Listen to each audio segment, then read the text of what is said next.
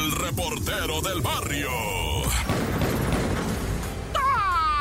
Montes, Alicantes, Pintos, esto es el show de la mejor 977. Yo soy el reportero del barrio y te traigo cada chisme, Padre Santo, Naya. Así en breve, ya ves que se viralizó la golpiza que le pusieron a Neto Calderón en Puebla. Neto Calderón, un morrillo que se enfrentó a un puño de chiquillos, ¿verdad? Juniors, así adineradillos, ¿verdad? Todos mayores de edad, ¿eh? Todos mayores de edad. Bueno, pues lo rodearon, lo golpearon, le patearon la cabeza. Está por perder un ojo, Neto Calderón. Están tratando con toda la ciencia médica de salvarle, ¿verdad? Y que no quede con los daños esos así como queda uno Tarila después de que te peguen una golpiza, ¿verdad? Queda uno así resentido, pues del cerebro se inflama. No, es delicadísimo, esto de las golpizas es delicadísimo. Por lo pronto, ya se entregaron los dos gemelos, ¿verdad? Los que le patearon la cabeza.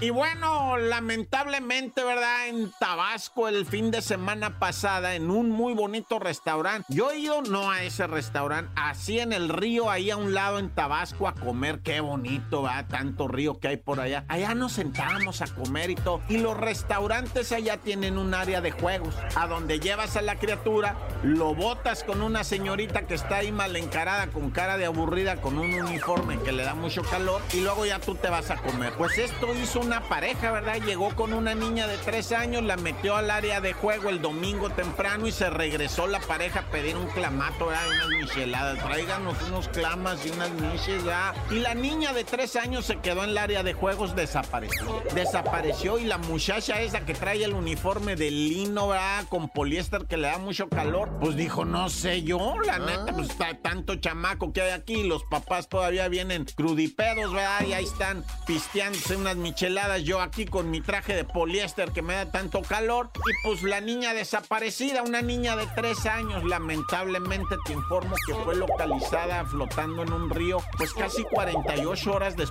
de su desaparición. Lo que falta es esclarecer qué le ocurrió a esa niña. Se salió solita, cayó al río solita, tres años, y los padres crudipedos con su micha y su clama. Naya, corta.